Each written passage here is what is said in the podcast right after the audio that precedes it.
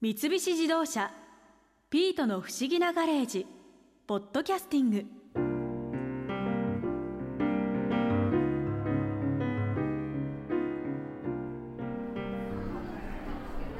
それより役所この前ガレージに入ってきて叫んだだろ？博士私博士のことがやっぱり好きです。あれどういう意味だい？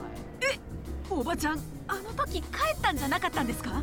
ちょうど裏口からガレージを出ようとしたらお前が正面から入ってきて叫んだんだよ。うしまっただからどういう意味なんだってば。何があったかはとても言えない。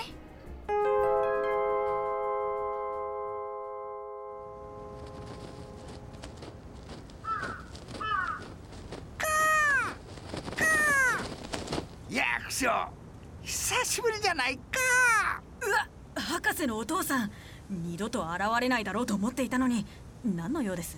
今日は息子とイヤホンの歴史を見てきたようだがどうだったかな？どうだったって面白かったですよ。ああそうじゃなくて二人で車に乗ってどうだったと聞いておる。いや何も感じませんよ。カカカカカカこれを聞いてもかな？カカラスが無理やりくちばしでイヤホンを耳に入れてきた、うん、やめて。ほらこっちの耳も。もうやめてったら。役所くん今日は楽しかったね。ありがとう。やだこの声素敵。どうしよう。またときめいてる。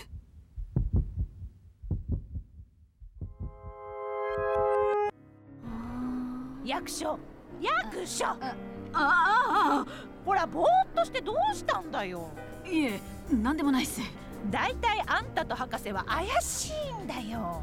私がいろいろイヤホンの話を聞いてる間も博士とどこかに消えてたじゃないか。まずいな。おばちゃん何にも知らないからタイムマシンでイヤホンの歴史を見てきたなんて絶対に言えない。でもイヤホンの歴史面白かったな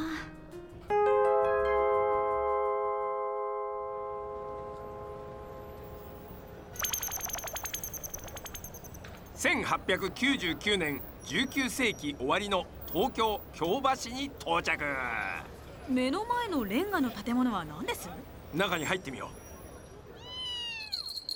はいこちら京橋木製のパネルの前に和服の女性が並んで座って穴にコードを差し込んだり抜いたりしてますよ。何をやってるんですか？うあの女性に直接聞いてごらん。ああ。あのお仕事中すみません。何をされてるんですか？電話の交換よ。交換機のコードをつなぎ替えて通話者の電話機同士を接続するの。それを手動でやるんですか？もちろん。あヘッドホンをつけられてるんですね。ヘッドホン？ああレシーバーのことね。ああ音が出るのは片側だけで反対側の耳まで金属のベルトで巻いて固定しているみたいですねちょっと外して見せてもらっていいですか？いいわよ。はい。重っ。一巻二部あるから。一巻二部西洋式に言えば4.5キロよ。毎日頭に乗せてるから首が太くなっちゃって。あかかってきた。レシーバー返して。あお忙しいところすみませんでした。はい京橋局。44番の石田さん少々お待ちください。いや驚きました1899年当時は電話をつなぐのは手動だったんですね。そう。ヘッドホンはもともとは電話の交換作業用に発明されたものなんだ。音楽用のヘッドホンが作られるのはもっと後ですか？いやこの時代にもうあったよ。それを見に同じ1899年のロンドンに飛ぼ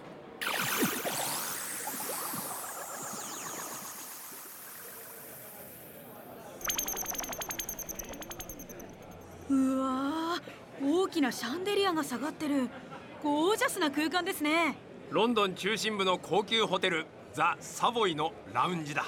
着飾った人たちがソファーに腰掛けてヘッドホンを逆さにして下から棒で支えたようなものを耳に当ててますよ。どんな時代のどんな言語も翻訳してくれる都合のいい装置をつけて話を聞いてみよはい。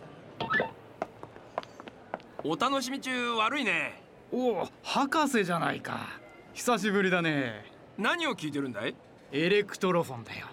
電話回線を使って遠くの劇場で行われているコンサートを聞くことができるんだ。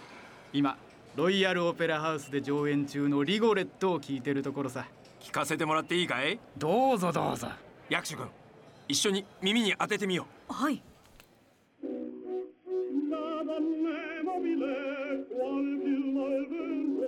おおまさに電話でオペラを聞いている感じです。ロンドン湖の間じゃこれでオペラを聞くのが今一番イケてる遊びなんだぜ。う邪魔したね。我々は先を急ぐのでこれで失礼するよ。ああじゃあまた。エレクトロフォンはラジオが普及する1920年代までロンドンでは音楽鑑賞用に重宝がられていたんだ。あれがですか？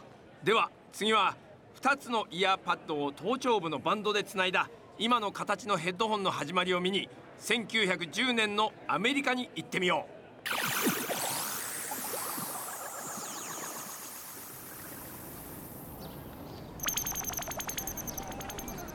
教会からゾロゾロ人が出てきますよ。うここは1910年のアメリカユタ州の教会だ。礼拝が終わったところだろう。おおお目当ての人物があそこにいるぞおいネイさんネイさん？おお博士じゃないか。あのこちらの方は？僕は電気技師のナサニエル・ボールドウィン。はじめまして。あ役所と言います。はじめまして。君が発明したヘッドホンを見せてもらいに来たんだよ。ああこれのことだね。ああ耳当てはカップ型だし今のヘッドホンと形は同じですね。教会の宣教師の説教がよく聞こえるようにと作ったんだけど噂を聞きつけた海軍が騒音だらけの戦場で通信音声を聞くのにうってつけだからって100個も発注してきてさこれから帰って家で作らなきゃならないんだ。そりゃ大変だな。頑張ってくれ。ありがとう。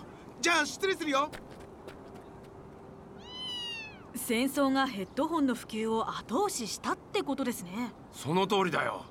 じゃあ今度は耳の穴に入れるタイプのイヤホンの登場を見に行こう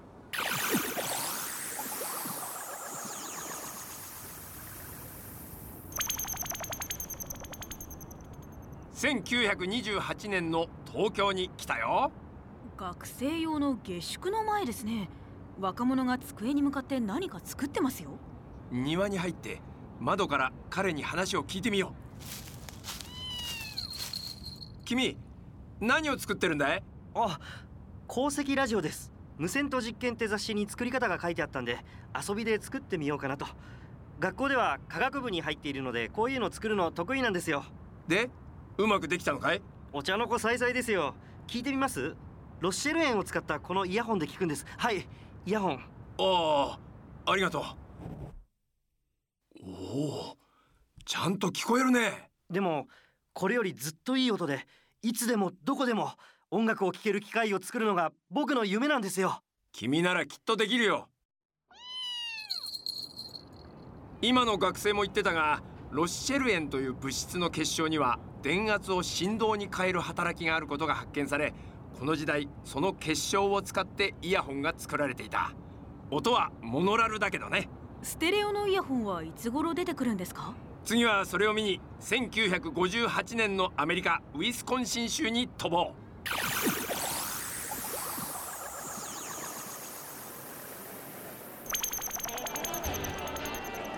1958年の全米オーディオショーの会場だ。目の前の大盛況のブースに入ってみよう。博士！ジョン君の会社のブースすごい人気じゃないか。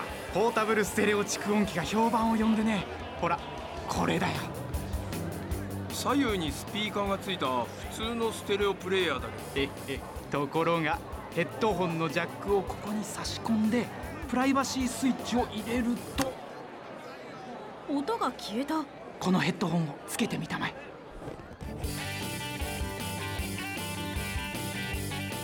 周りに音を漏らさずヘッドホンで聴けるわけか。今時の若者はやかましいロックンロールを大音量で聴きたがるからきっと需要はあると思うよ。ジョン素晴らしいアイデアだよ。今のはヘッドホンのトップブランドコス社の創業者ジョン・コス。そしてあのヘッドホンが世界初の音楽専用ステレオヘッドホンってわけだ。さあ最後は1979年の東京に行ってみよ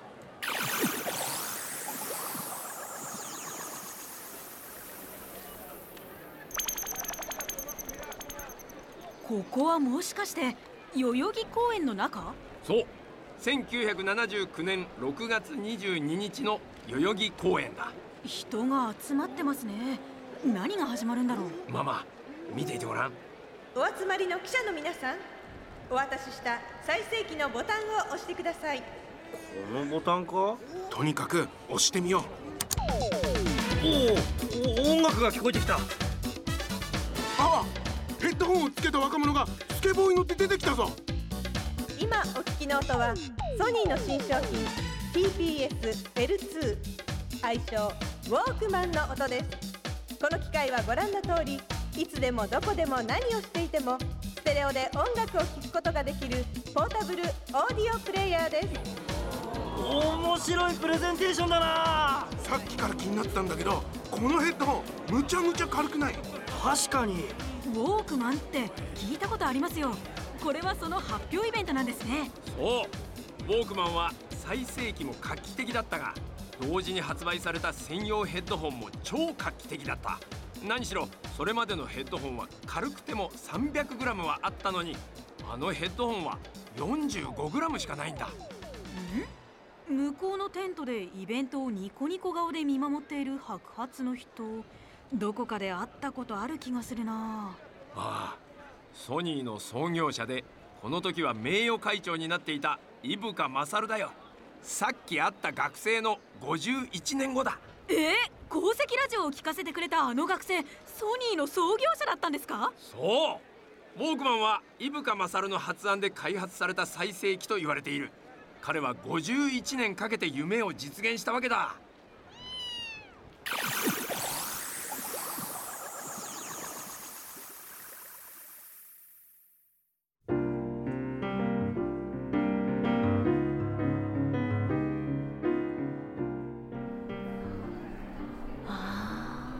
役所。役所ってばあんたまたぼーっとしてんね。ああおばちゃん。あんた病気かい？それともまさかあの変な博士にのぼせちゃってるんじゃないだろうね。うんままままさか。ないない。私が博士を好きっていうのはあのそういう意味じゃなくて。まずい。博士が好きと口にしただけでときめいてる。どうしたらいいんだ？私。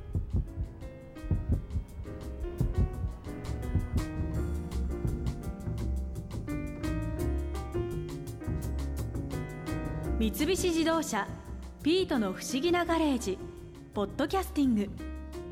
このお話は Drive your Ambition 三菱自動車がお送りしました。